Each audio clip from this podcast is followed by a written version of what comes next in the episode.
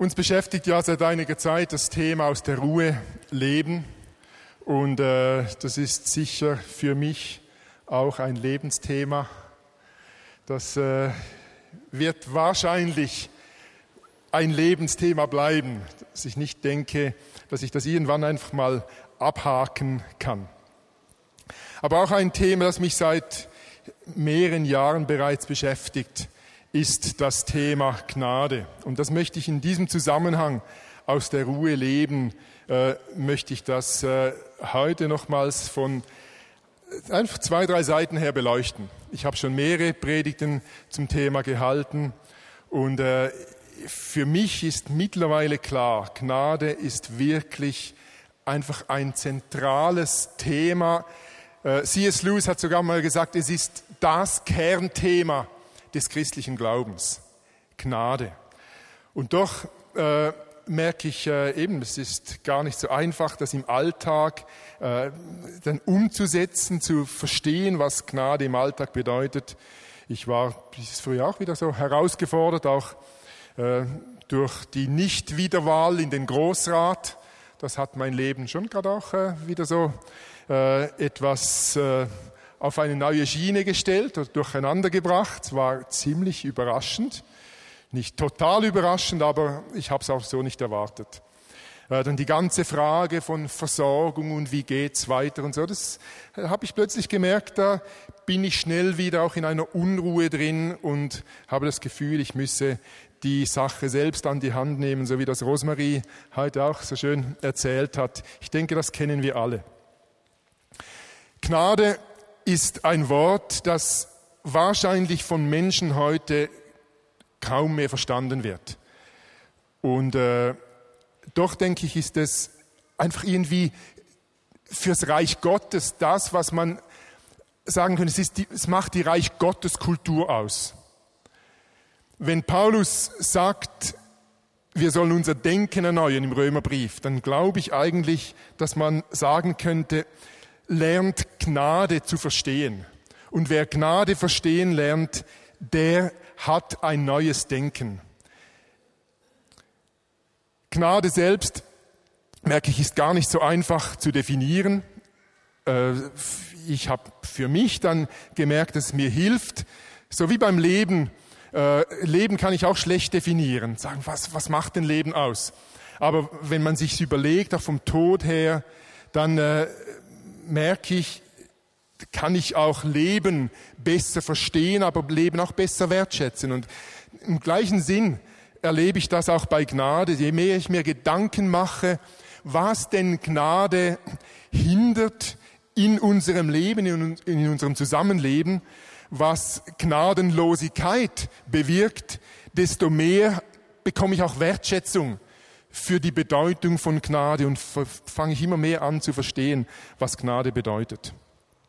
Im Griechischen äh, heißt ja Gnade Charis, davon kommt das Wort Charisma und im Lateinischen ist es Gratia, das äh, Wort, wo, woraus wir das Gratis auch ableiten. Aber dieses Gratis hat es so in sich. Ich erinnere mich, ich habe das auch schon in einer Predigt erwähnt, äh, ich war mit einer Gruppe von Großratskollegen zusammen und äh, wir haben so über, ich weiß nicht mehr was diskutiert. Aber einer unter uns hat dann so ganz bissig gesagt, ja, es gibt eben nichts gratis. Mit anderen Worten, es gibt eben keine Gnade. Für uns sind wir eigentlich alle eingespurt auf ein Denken. Das habe ich in einer früheren Predigt etwas ausgeführt, dieses Waagschalendenken, wo alles darauf angelegt ist, dass wir so in der Balance sind. Hast du übrigens die Folien, die drei von mir, bereit? Es gibt drei Folien, Wilf, die könnte man äh, einschalten. Sorry, ich habe das vergessen zu melden vom ersten Gottesdienst her. Wir sind draufgeladen. Danke. Wenn du sie findest, ist gut. Und sonst machen wir es gnädig ohne. Eben dieses Waagschalendenken. Ich habe keine Waage jetzt hier, aber ich habe ein Bild davon. Äh, es ist eigentlich alles darauf angelegt, ich kriege ein Kilo Äpfel und ich schiebe zwei Franken 80 rüber und dann ist das Geschäft erledigt. Und an sich ist dieses Waagschalendenken nicht schlecht. Es gibt ganz viele Bereiche, zum Beispiel in der Justiz, da bin ich eigentlich dankbar, dass wir das, dieses, äh, dieses Gerechtigkeitsdenken haben, dass vor unserem Gesetz alle möglichst gleich sind.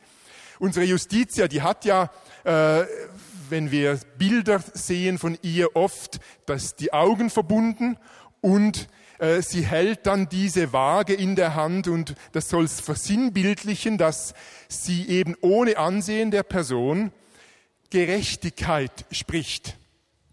Also es gibt ganz viele Aspekte, wo dieses Waagschalendenken eigentlich positiv ist, wo es uns hilft, unser Zusammenleben zu organisieren.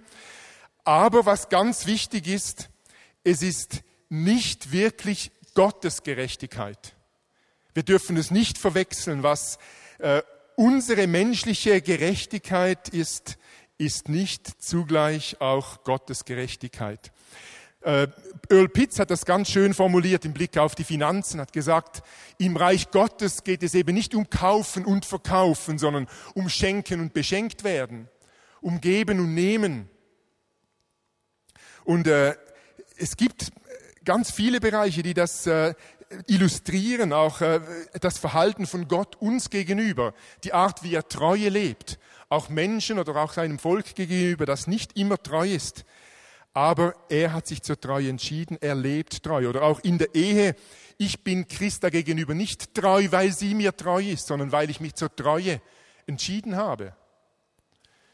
Es gibt diese ganz schöne Geschichte, die habe ich auch schon äh, mal erzählt, äh, aus Israel. Ich habe mir erzählen lassen, dass dort, wenn Kinder auf den Markt gehen und zum Beispiel eine Tüte Sonnenblumenkernen kaufen, dass sie dann äh, eine Anzahl Schekel darüber schieben. Wie viel würde das etwa kosten? Zehn Schekel heute oder sagen wir mal zehn Schekel. Da gehen Sie zum äh, Markthändler und sagen, kann ich für zehn Schekel Sonnenblumenkernen haben? Und er nimmt dann so eine kleine Kelle und äh, schaufelt so eine Schaufel voll in diese Papiertüte. Das ist das, was das Kind dafür bezahlt hat. So viel kriegt es. Aber dann können die Kinder ihm die Tüte wieder entgegenhalten und sagen, kann ich jetzt noch etwas Chesed haben? Und Chesed ist das Wort für Gnade. Also kann ich noch etwas Gnade haben, noch etwas darüber hinaus, noch etwas, wofür ich nicht bezahlt habe, kann ich Chesed haben. Wenn wir im Waagschalendenken bleiben, dann hat dieses Waagschalendenken eben einfach immer auch das Potenzial, gnadenlos zu sein, weil ich dann darauf aus bin, mir nichts zu Schulden kommen zu lassen. Es sagt ja schon das Wort, ich möchte mir nichts zu Schulden kommen lassen. Es soll mir niemand vorwerfen können, die Waage sei nicht ausgewogen. Und äh, wir können als Gesellschaft oder auch als Kirche unglaublich einfach äh, auch gefangen sein in diesem Denken, dass wir eben keine Fehler machen dürfen, dass ich mir nichts zu Schulde kommen lassen will. Und äh, das nimmt uns letztlich das Leben, die Lebensfreude, nimmt uns Freiheit. Und äh, ich denke, vor allem für Christa und mich ist es immer wieder, wenn wir äh, mit Ehepaaren zu tun haben, eine der größten Frustrationen, mitzuerleben, wie Ehepaare einfach gefangen sind in diesem Gerechtigkeitsdenken, wie du mir, so ich dir, oder wie du mir nicht, so ich dir nicht. Dieses Waagschale Denken, wo wir uns so berufen auf unser Recht, was wir doch abgemacht haben oder was mir zusteht oder was ich meine, was mir zustehen würde. Dieses Waagschale Denken ist in einer Beziehung immer tötend, immer einfach störend. Und äh, Familien, welche so unter dieser Atmosphäre der menschlichen Gerechtigkeit leben, die sind potenziell eben immer gnadenlos. Und ich fand dieses ganz tolle Zitat, das könnt ihr jetzt projizieren, ein richtig provozierendes Zitat von einer Gertrud von Lefort, die ich noch nie zuvor gesehen oder gehört habe von ihr. Und sie schreibt, Gerechtigkeit ist nur in der Hölle. Mich hat es fast ein wenig so schudert, als ich das gelesen habe. Gerechtigkeit ist nur in der Hölle. Im Himmel ist Gnade und auf Erden ist das Kreuz. Ein unglaublich provozierendes Zitat, vor allem für Eheleute oder für Familien oder am Arbeitsplatz. Wie oft pochen wir auf Gerechtigkeit, aufs Recht haben. Und man könnte es natürlich auch umkehren. Das Zitat, Gerechtigkeit ist nur in der Hölle. Man könnte auch sagen, dort, wo wir so auf die menschliche Gerechtigkeit fixiert sind, dort leben wir die Hölle oder erleben wir die Hölle oder dort bringen wir die Hölle. Ein anderes interessantes Zitat stammt von Albert Camus, das hat Christa mir diese Woche vorgelesen. Albert Camus hat gesagt, unsere Grundsätze sollten wir für die wenigen Augenblicke aufheben, in denen es auf Grundsätze ankommt. Für das meiste reicht ein wenig Barmherzigkeit. Ich lese es nochmal. Unsere Grundsätze sollten wir für die wenigen Augenblicke aufheben, in denen es auf Grundsätze ankommt. Für das meiste reicht ein wenig Barmherzigkeit. Dieses Thema der Gerechtigkeit, die uns letztlich immer, die irgendwie in Streit endet, die eben Gnadenlosigkeit in sich trägt, äh, diese Gerechtigkeit, denke ich, äh, hat auch noch etwas mit unserer Persönlichkeit zu tun. Ich vermute stark, dass Menschen, die, weil sie so im Diskprofil starke äh, blaue Anteile haben, stark darauf fixiert sind, auch Sicherheit zu suchen, indem dass man eben alles richtig macht und sich nicht zu Schulde kommen lässt. Ich glaube, das hat auch etwas mit unserer Persönlichkeit zu tun. Es lohnt sich einfach äh, da mal hinzuschauen und sich die Frage zu stellen, wie sieht es aus in meinem engsten Umfeld? Bin ich ein Mensch, der Leben bringt, der Gnade lebt, der Gnade verbreitet? Oder riecht es nach Tod, dort, wo ich eben auf meinen Prinzipien herumreite? Gnade ist im Himmel und auf Erden ist das Kreuz. Jesus hat sehr oft mit seiner Gnade provoziert. Ich könnte euch sicher Dutzende von Situationen und Geschichten erzählen.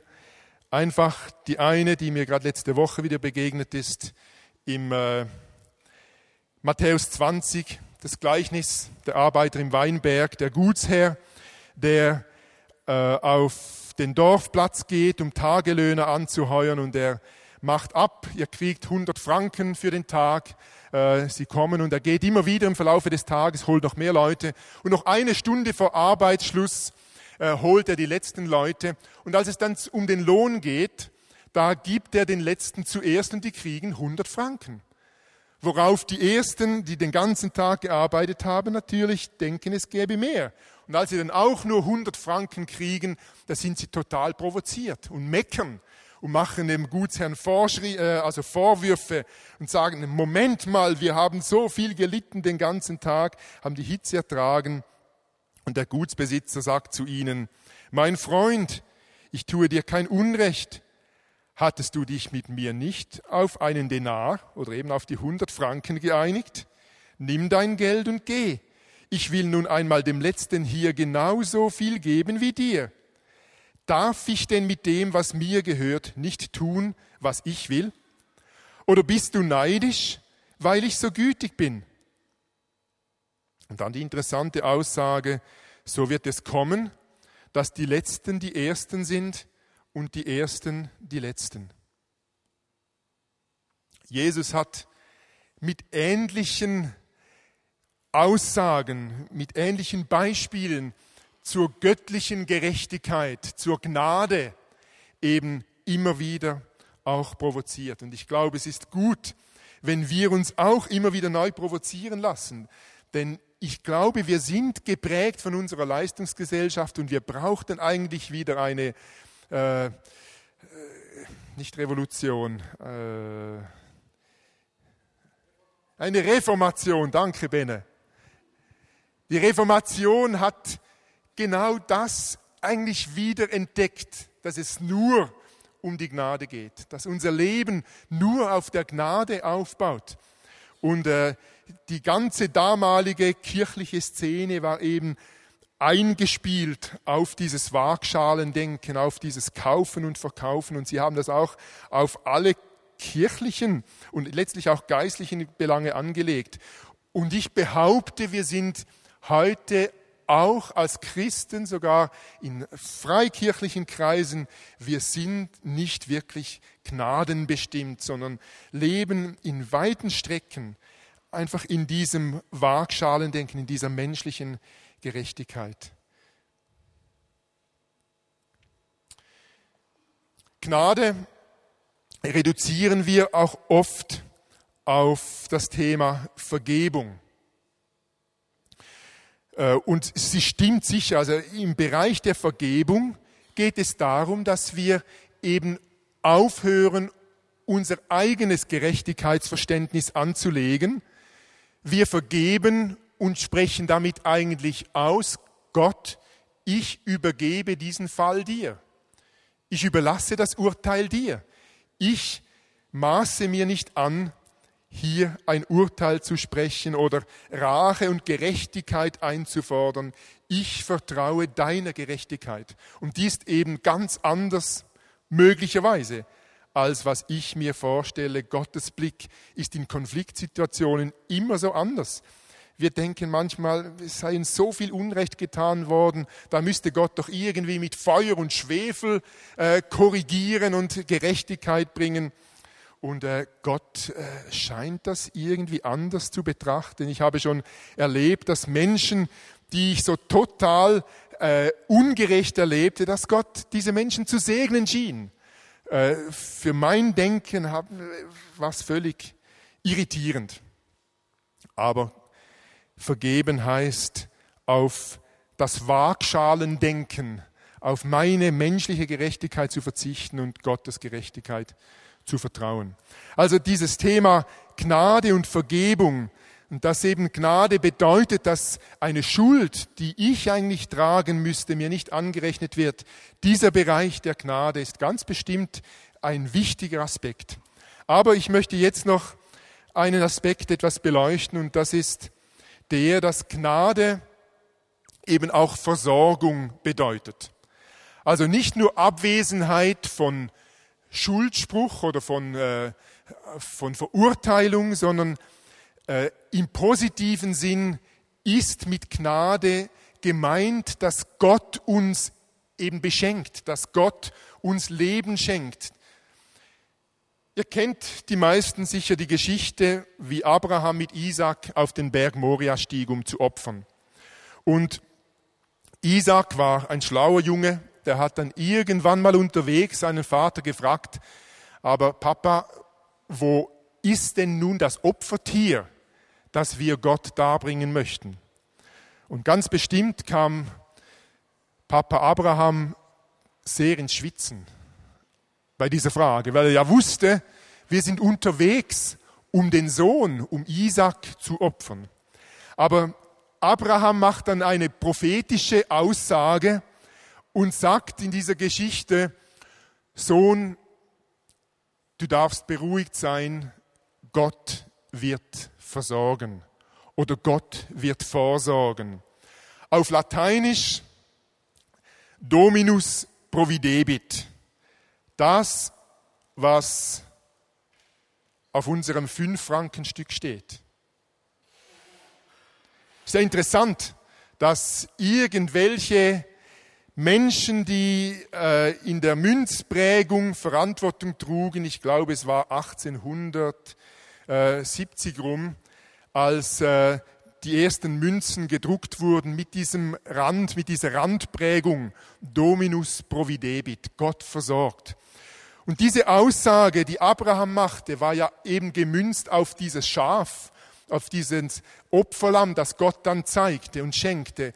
Und wir dürfen es weiter versinnbildlichen als das Opferlamm Jesus, das Gott gegeben hat, mit dem Gott vorgesorgt und uns versorgt hat.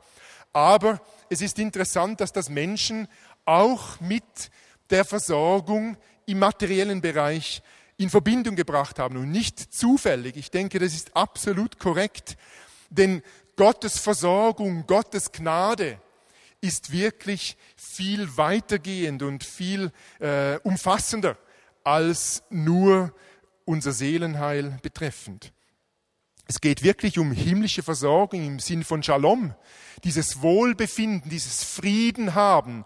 Oder im äh, Jesaja habe ich kürzlich einige Stellen gelesen. Also ich habe im Alten Testament äh, einige Stellen nachgeschaut, die zu tun haben mit, äh, mit Häuser, weil wir selbst vor zwei Jahren ein Haus kaufen konnten. Es hat mich enorm berührt. Äh, ich fand eine Stelle, wo es heißt, dass es ein Ausdruck ist von Gottes Segen, dass wir unter dem eigenen Feigenbaum und unter dem eigenen Weinstock sitzen dürfen. Und äh, ich habe bereits einige Weinstöcke ums Haus herum. Der Feigenbaum, der ist, äh, steht noch an. Aber es ist für mich auch so ein Ausdruck, Gott versorgt und es geht ihm um mehr als nur um mein Seelenheil. Auch dieses Sitzen unter dem Weinstock, dieses Ausdruck von Ruhe, von Gelassenheit, von Geselligkeit, von Beziehung. Äh, auch das ist ihm wichtig. Wir haben bei Gott als Königskinder ein Himmelskonto. Wir sind Miterben. Und das ist nicht nur geistlich gemeint, sondern Gott will uns wirklich versorgen. Jesus selbst hat äh, das Leben in Fülle angesprochen, hat gesagt, ich bin gekommen, um euch ein Leben in Fülle zu geben. Und ich bin überzeugt, dass er damit nicht nur an geistliche Fülle gedacht hat. Auch wenn Paulus uns die Geschichte erzählt, wie er mit Gott darüber sprach, dass er eigentlich die Nase voll hatte von diesem Stachel im Fleisch, von dem wir ja nicht wissen, was es ist. Einfach irgendetwas, was ihn plagte, wovon er wusste, Gott wäre es ein leichtes, das, mir das eigentlich wegzunehmen. Und er hat immer wieder mit Gott darüber gesprochen. Und er beschreibt dann im Korintherbrief, wie Gott zu ihm sprach, Paulus, lass es gut sein, lass dir an meiner Gnade genügen, lass dir an meiner Versorgung genügen, denn meine Kraft ist dort mächtig, wo du schwach bist. Oder vielleicht lese ich das noch aus, dem, äh, der neuen Genfer Übersetzung. Aber er hat zu mir gesagt, meine Gnade ist alles, was du brauchst. Denn gerade wenn du schwach bist, wirkt meine Kraft ganz besonders an dir. Und Paulus schließt dann daraus und sagt, darum will ich vor allem auf meine Schwachheit stolz sein. Dann nämlich erweist sich die Kraft Christi an mir. Also für ihn war klar, es geht bei der Gnade nicht nur eben darum, dass ich nicht in die Hölle komme, sondern es geht bei dieser Gnade, bei dieser Versorgung Gottes um das, was ich zum Leben brauche. Und ich merke für mich selber, es ist wirklich ein Lernprozess, dass ich äh, mit diesem Himmelskonto einfach rechne. Und äh, ich merke, ich habe auch nicht die gleiche Begeisterung äh, wie Paulus. Von Paulus bin ich immer wieder erstaunt. Der hat so viel geschrieben. Ich habe eine ganz lange Liste äh, in der Konkordanz gefunden, wie er Gnade beschreibt und mit den verschiedensten Worten in Verbindung bringt, den Reichtum der Gnade Christi oder die Fülle der Gnade und so weiter, hat er viele Worte kreiert, was für ihn, so wie heute die Jugendlichen, die alles geil finden. Für Paulus war einfach alles Gnade. Krass Gnade. Diese Begeisterung für Gottes Versorgung, die merke ich, äh, die habe ich nicht einfach so. Im Alltag äh, bin ich von Gnade nicht einfach so geprägt, dass ich äh, erfüllt wäre. Und ich merke, ich möchte da wirklich selber einen Lernprozess machen und mir der Gnade Gottes viel stärker bewusst sein.